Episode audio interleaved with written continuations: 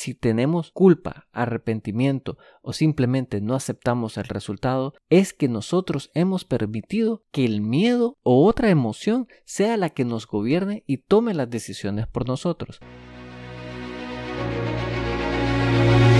Te has enfrentado a la duda, al temor, te paralizas, no logras avanzar, sientes que el peso del mundo aplasta tus ideas, proyectos, sueños y cuando crees que ya no puedes seguir, que todo se ha terminado, te levantas una y todas las veces. Con pasión, disciplina, perseverancia. Porque tu vida tiene una razón, porque tiene un propósito, porque luchas para controlar al dragón que hay en ti. Bienvenidos a otro episodio del Dragón en ti yo soy Eduardo Soto y si no has cumplido tus sueños, buscas inspiración o simplemente retomar el control de tu vida, este es el podcast para ti, ya que aquí te compartimos historias, pensamientos y elementos que te lleven a tener mayor conciencia sobre ti y las cosas que suceden a tu alrededor. En los últimos episodios hemos estado explorando este tema del miedo, el cual considero interesante y fascinante, ya que es el miedo uno de los factores fundamentales que muchas veces nos detiene en cumplir nuestros sueños. Y es por eso que hemos estado tratando de darle énfasis a este tema para entenderlo un poco mejor. Pues el miedo nos afecta de distintas maneras en nuestras vidas. Algunas veces nos damos cuenta y en otras ocasiones ni siquiera notamos de qué manera está tratando de adueñarse o controlar nuestras acciones. A como hemos visto en los otros episodios, el miedo tiene su origen probablemente desde nuestra infancia, desde la capacidad de sentirnos seguros o inseguros ante las personas y los ambientes. Posteriormente, en el episodio anterior, comenzamos a ver cuáles son los mecanismos de defensa que nosotros tenemos de forma natural y que el miedo se apodera de nuestras acciones, de tal manera que él es el que toma las decisiones de cómo reaccionaremos. Para mí todo eso es increíble y fascinante, ya que muchas veces creemos que somos nosotros quienes estamos tomando las decisiones. Sin embargo, al final lo importante es reconocer cuál es el sentimiento que priva en nosotros una vez que hayamos tomado nuestras acciones. Generalmente, si tenemos culpa, arrepentimiento o simplemente no aceptamos el resultado, es que nosotros hemos permitido que el miedo o otra emoción sea la que nos gobierne y tome las decisiones por nosotros. Nunca lo vemos de esa manera, nunca vemos que hemos cedido el control ante las circunstancias y los momentos que vivimos en nuestras vidas y que al final del camino no estamos tomando las decisiones que más nos convienen a nosotros. Es por eso que todo este tema del miedo sigue siendo un elemento que no quiero decir que se resuelve con solo escuchar este podcast o tratar de entender todo el mensaje que viene detrás de él. Toma tiempo, es como un tema de práctica, como si jugases algún deporte, lo tienes que ir practicando y la conciencia es tu mejor aliada como coach y entrenador para no caer bajo el miedo y permitir que éste tome el control de nuestras vidas. Dicho esto, quisiera compartir con ustedes un par de historias que creo que ilustran ampliamente todo este tema. Creo que les he comentado que yo soy una persona que vive bajo el miedo. Por lo menos muchas de las decisiones importantes en mi vida he sentido ese miedo y temor de tomar las acciones y decisiones y al final de mis reacciones he terminado con ese sentimiento de culpa porque no es exactamente como yo quería reaccionar. Y aquí les traigo una pequeña historia de mi infancia. Recuerdo cuando yo estaba en el colegio, a esto probablemente de la edad de 6 o 8 años, recuerdo que había una muchacha que me gustaba, alguien de mi mismo grado. Sin embargo, yo por ser tímido y callado, aunque no lo crean, nunca le había dicho nada. Resulta ser que ese año nosotros como familia nos íbamos a mover. Mi papá y mi mamá tomaron la decisión de movernos de Costa Rica, que es donde yo vivía en esa etapa de mi vida, y íbamos a trasladarnos a Honduras. Como era el último año, probablemente el último semestre, yo le comenté a un amigo, que a la vez le comentó a alguien más de la clase, y así se regó la bola. Resulta ser que en el recreo, uno de los compañeros de clase, probablemente era el más popular, por querer pasarme una broma, me decía, ahí viene María Ernestina, que quiere hablar con vos. Y yo, en ese momento, en el recreo, me congelé y yo dije, no, no puede ser, yo no, no tengo nada que hablar con ella. Y aunque me trataron de agarrar, yo en ese momento salí corriendo y ni siquiera me había fijado si venía o no venía. Y me fui a encerrar al baño durante todo el periodo del recreo, al punto que cuando tocó la campana yo ni siquiera quería regresar a clase. Sin embargo, tomé un poco de fuerza y fui de regreso al aula, a donde todo el mundo estaba sentado como que nada hubiese pasado. Yo me senté y al final realmente no pasó nada. Lo interesante y lo curioso de toda esa historia que tal vez a alguien le ha pasado en su, en su antepasado es que uno ni me había fijado si venía o no venía. Ellos, mis amigos, todos estaban riéndose de cómo yo había reaccionado. Y la verdad es que el miedo había detonado uno de mis mecanismos de defensa que era huir. A mí me palpitaba el corazón con solo el hecho de tener que confrontar a alguien que en mi cabeza, en ese momento, sentía que era la persona tal vez más dulce o bonita en mi vida, aunque que nunca había tenido absolutamente nada. De la vergüenza me fui a encerrar al baño y todo el mundo se reía y cuando al final regresaba al aula es como que no hubiese pasado nada. Mi cabeza se pasaron 500 películas de horror y terror de qué decir, cómo afrontar la situación y al final del camino pues realmente no pasó a más ni, no pasó a nada. Yo fui el que perdió mi recreo encerrado en un baño. ¿Por qué? Por haberme dejado dominar por el miedo. Y así me ha pasado, no de esa manera, en mi vida ante varias y otras circunstancias. También recuerdo ya en Honduras recuerdo que mi mamá también trató de inculcar un poco el tema del deporte, ya que consideraba que estábamos muy sedentarios y de alguna manera serviría para adentrarnos en la cultura y adentrarnos con nuevas relaciones y cambiar de rutinas que en ese momento, como era un proceso de transición, creo yo que era importante. Y vino y nos inscribió en un equipo de béisbol. La verdad es que yo nunca había jugado ese deporte. Al ir a las prácticas las primeras veces todo muy tranquilo, muy bien, me tiraba la ola, lograba eh, atraparla y estaba comenzando a entender el deporte. Resulta ser que me mandan allá a participar del juego y me mandan a left field a cubrir. Esto alrededor del séptimo inning, ya casi terminando el partido. Yo durante mientras estaba en el juego rezaba porque nadie bateara a mi lado, porque tenía tanto miedo de no poder cumplir las expectativas. Al final del camino no realmente nadie bateó por ese lado, así que me fue bien en ese sentido. Sin embargo, me tocó ir al bat, cosa que yo no estaba acostumbrado y recuerdo haber visto la bola más rápida a pasar por frente de mí y ni siquiera pude reaccionar y hacer el o tratar de hacerle swing a la pelota. De hecho, en una ocasión la pelota había pasado y yo comencé a hacer el swing y recuerdo que el umpire dijo ponchado. Yo me fui de regreso a la banca, un poco decepcionado.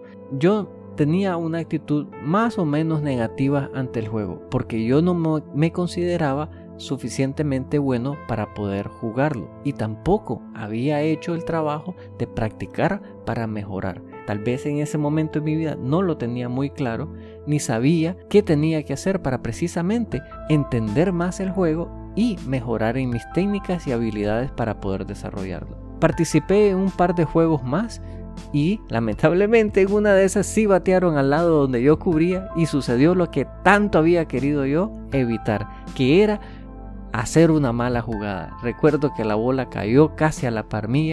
Yo tiré la pelota por el lado contrario. El equipo contrario anotaron dos carreras y aquello fue horrible. Recuerdo todos mis compañeros eh, que me quedaban viendo como que me querían matar. Y yo en ese momento lo que hice es lo que sabía hacer en ese momento, que era huir. Dejé de jugar Tuve que renunciar a mi, al equipo y no volverme a aparecer por esos lados nunca jamás. Recordando un poco esos episodios en mi vida, puedo hoy notar que existían ciertos elementos, especialmente cómo el miedo me había gobernado y no me había permitido realmente hacer las cosas a como yo quería, porque años después me arrepentí totalmente de haber dejado de practicar el deporte. Estoy seguro que nunca hubiera llegado a grandes ligas, pero uno nunca sabe. Tenía 10 años y era un tema de realmente de perseverancia, que en ese momento no lo tenía muy claro y lamentablemente decidí dejar el deporte. Creo que ambas historias recalcan precisamente cómo el miedo nos gobierna y cómo vamos creando pequeños traumas en nuestras vidas y así dejando a un lado aquellas cosas que en esos momentos tal vez nos interesaban. Recuerdo también que dentro de todo este tema y entender mis miedos siempre pedía consejos. Sin embargo, una de las cosas que más escuchaba de cómo vencer el miedo era ser valiente.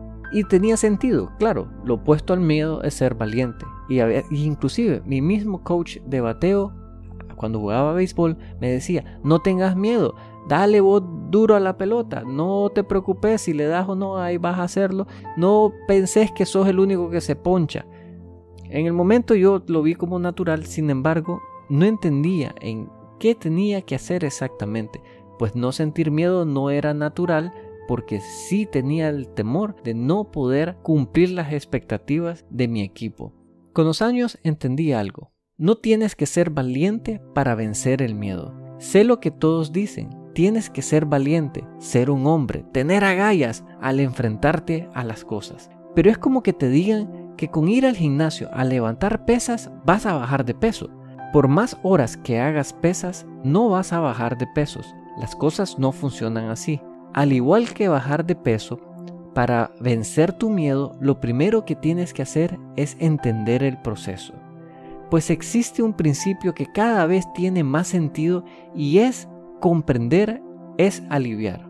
Es hasta que empezamos a comprender las cosas que éstas tienen sentido. Aquello que parecía extraño e imposible se vuelve familiar y alcanzable.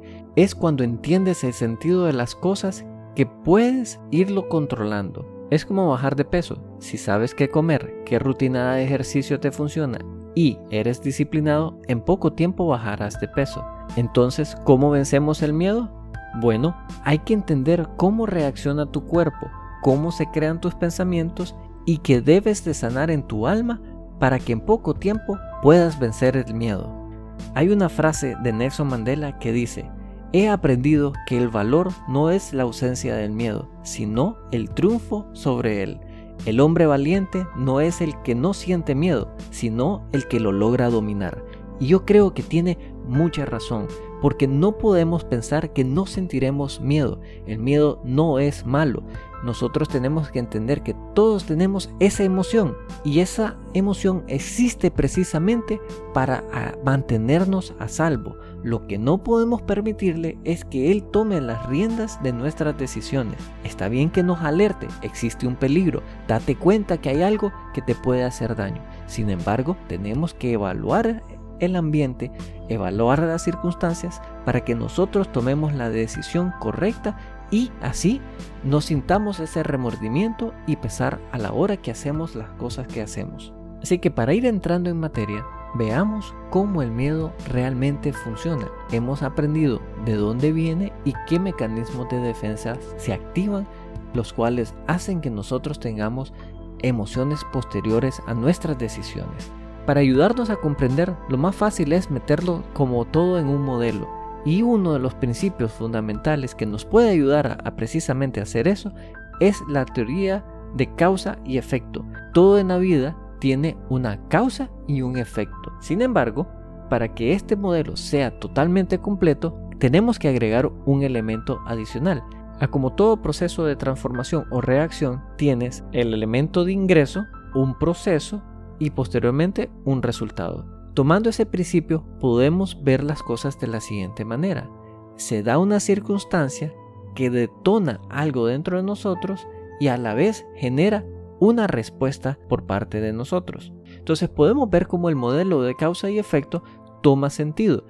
Existen elementos que se dan en la vida, nosotros los procesamos en milésima de segundos y por ende genera una reacción. Probablemente nosotros tenemos que venir y entender que podemos realmente poner un alto a la reacción y en ese preciso momento y a través de varios ejercicios estaremos de alguna manera comenzando a tomar el control de nuestras decisiones y no permitirle al miedo que sea él el que las tome. Para entenderlo, veamos mi ejemplo, veamos lo que me pasó cuando tenía 8 años, que vino una persona, hizo un comentario y si yo en ese momento hubiera tomado un respiro profundo, probablemente me hubiera percatado que era una broma, no hubiera reaccionado como lo hice, de no ni siquiera fijarme y irme a esconder en un baño. Si hubiera tenido esto más claro, este modelo de causa y efecto, probablemente hubiera levantado la vista, hubiera visto a mi alrededor y aunque viniese la persona a la cual yo no quería confrontar, tal vez hubiera tomado una decisión distinta y no dejarme gobernar por el miedo. Entonces, podemos ver como el modelo de causa y efecto lo podemos empezar a implementar en nuestras vidas, teniendo esa pausa entre la, entre la causa y el efecto. Agregar el y y en ese momento hacer una pausa. Y sé que parece fácil y suena muy fácil decirlo, pero difícil hacerlo, ya que esas decisiones son micro fracciones de segundo en las cuales nuestro cuerpo reacciona. Pero ahí donde también podemos ir haciendo otras cosas, que es precisamente detectar cuando estamos cediendo el control y cuando no. ¿Qué quiero decir con esto? Sabemos que nuestras emociones se rigen bajo este modelo de causa y efecto. Se da una circunstancia, se crea el detonante y genera una respuesta. Esa parte creo que está bastante clara. Ahora lo que necesitamos hacer para poder retomar el control es darnos cuenta que precisamente eso sucede. Porque en nuestras vidas estamos envueltos en una serie de cosas que no nos percatamos precisamente que el modelo de causa y efecto está realmente operando. Y yo sé que lo he mencionado en otros episodios, la conciencia es nuestro mejor aliada, porque si nosotros estamos conscientes de nuestras reacciones, de nuestros pensamientos, se nos hará más fácil no sucumbir ante cualquier emoción que quiera gobernarnos. Basado en todo esto, podemos ir haciendo el ejercicio al revés. ¿Qué quiero decir con esto? Que entendamos cómo reacciona nuestro cuerpo y nuestra mente ante las circunstancias. No tratemos de hacer todo de un solo, sino que primero hagamos lo que es más fácil hacer, que es observarnos, observarnos en ver qué sucede en los momentos cruciales de nuestras vidas y qué tipo de decisiones estamos tomando y las reacciones que se está dando a nivel de nuestros pensamientos y de nuestras acciones.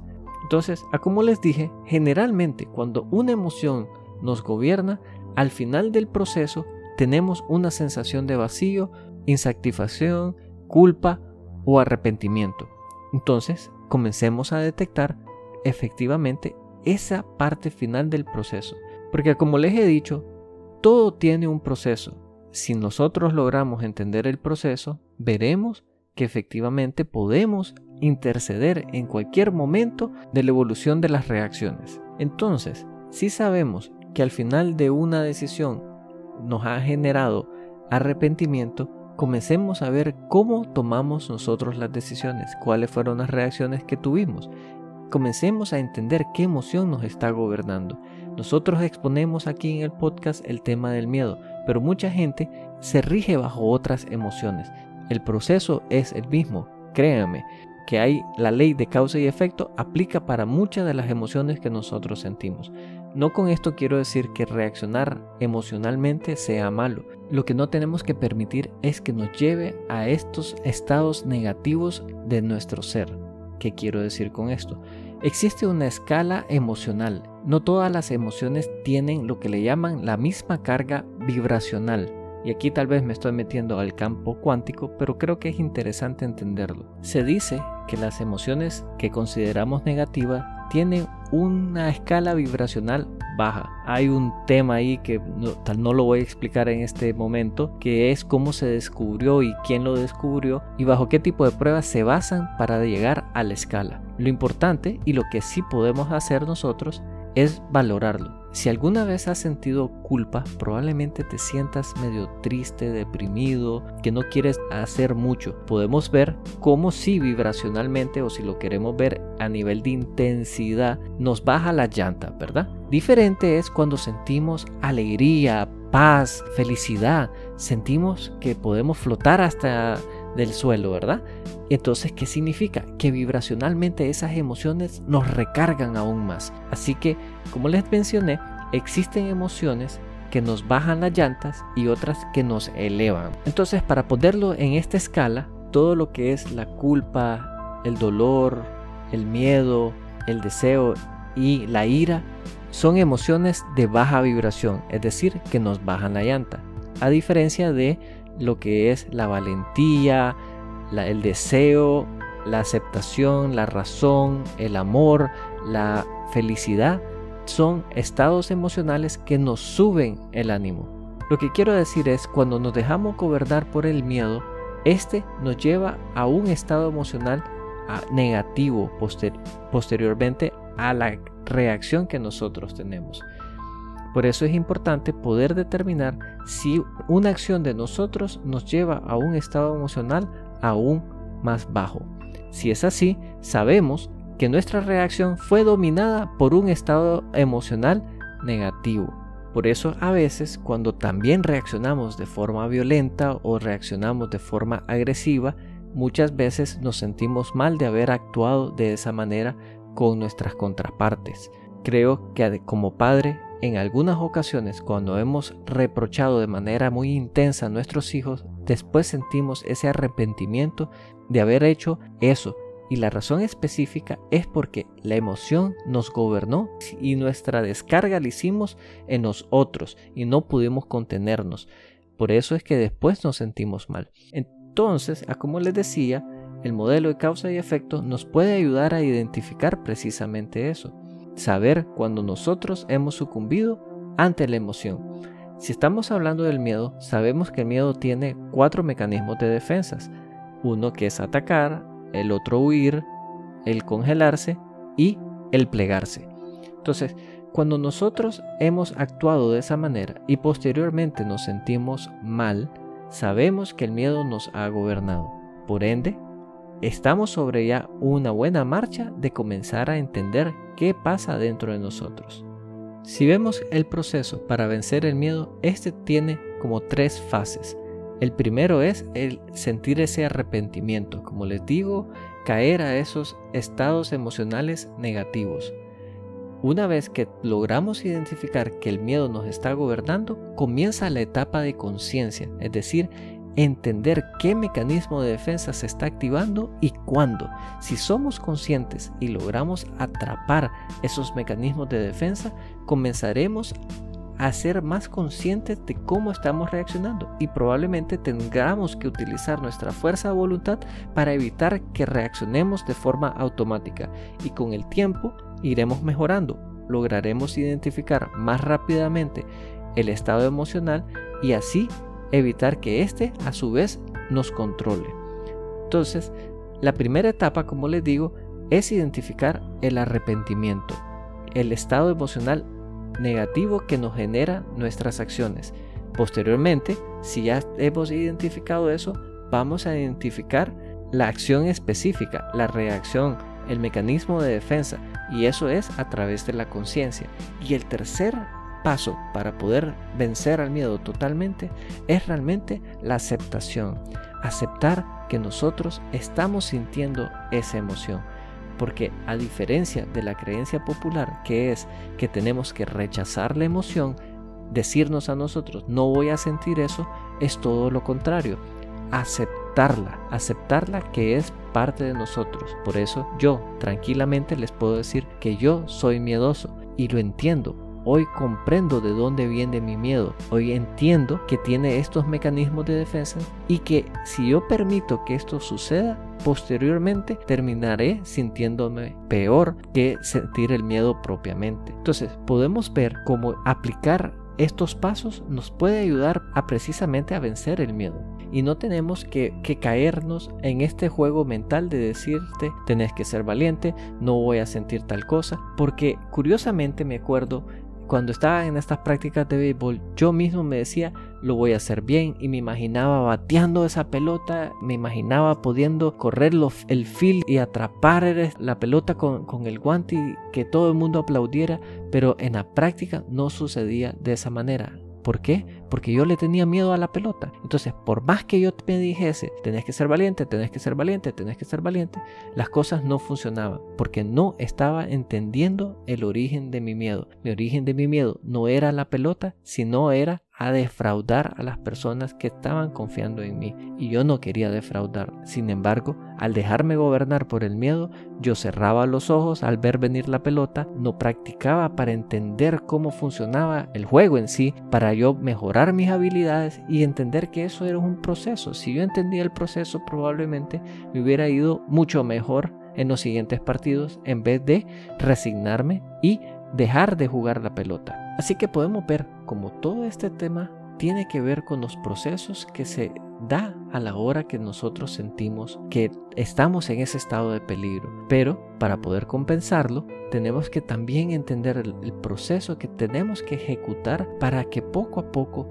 vayamos realmente controlando la emoción y no que sea del sentido contrario. Entonces, para recapitular un poco todo este episodio, sabemos que el miedo existe, y no es diciéndonos que no existe que lograremos vencerlo. Para hacerlo, nosotros tenemos que entender que hay un modelo de causa y efecto, que toda reacción tiene una causa.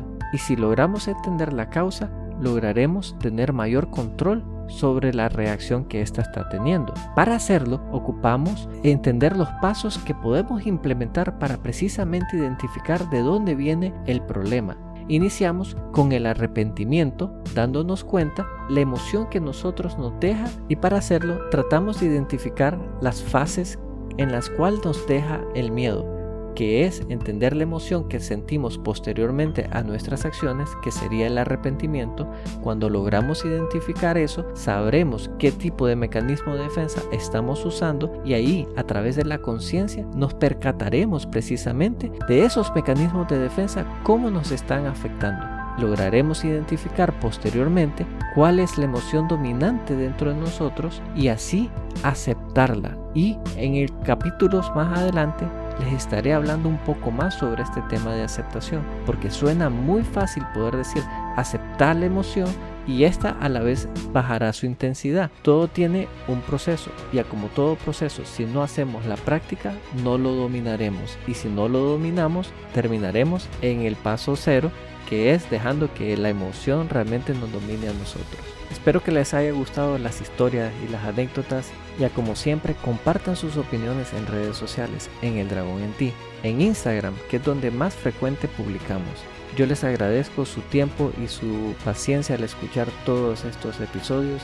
y espero que de alguna manera contribuyan en sus vidas, que tengan un impacto positivo y que les permita realmente cuestionarse, cuestionarse cómo operan realmente y qué cosas los están deteniendo para cumplir sus sueños.